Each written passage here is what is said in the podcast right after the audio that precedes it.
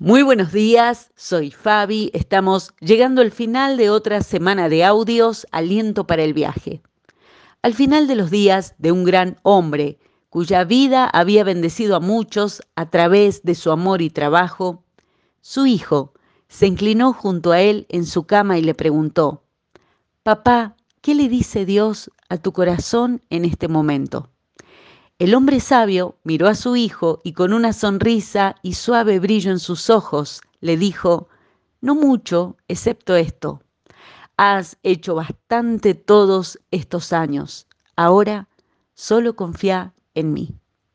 Cuando escuché esto, quise traerlo a nuestro viaje al finalizar la semana, porque tal vez hay estaciones en que trabajamos, removimos lo que había que mover, hicimos lo que nos tocaba hacer y ahora no hay nada más que hacer con nuestras manos, porque todo lo demás está fuera de nuestro alcance, más allá de nuestras fuerzas.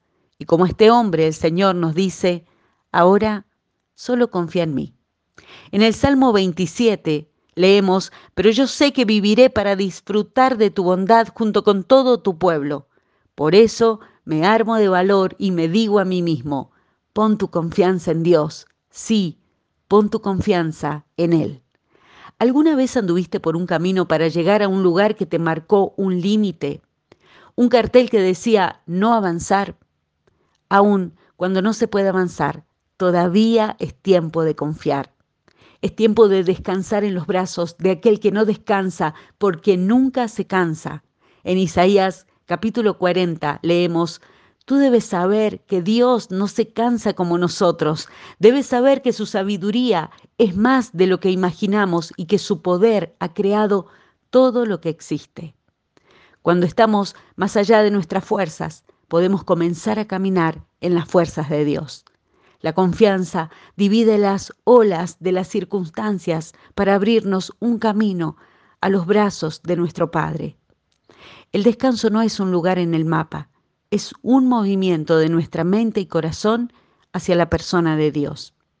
Cada final de un día, de una semana, de nuestras fuerzas, es solo la oportunidad para entrar a un nuevo tiempo de confianza en Dios.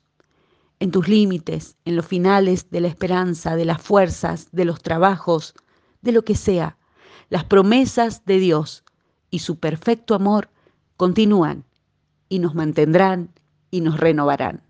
Que así sea en el nombre del Señor Jesucristo. Amén. Bendecido fin de semana para todos.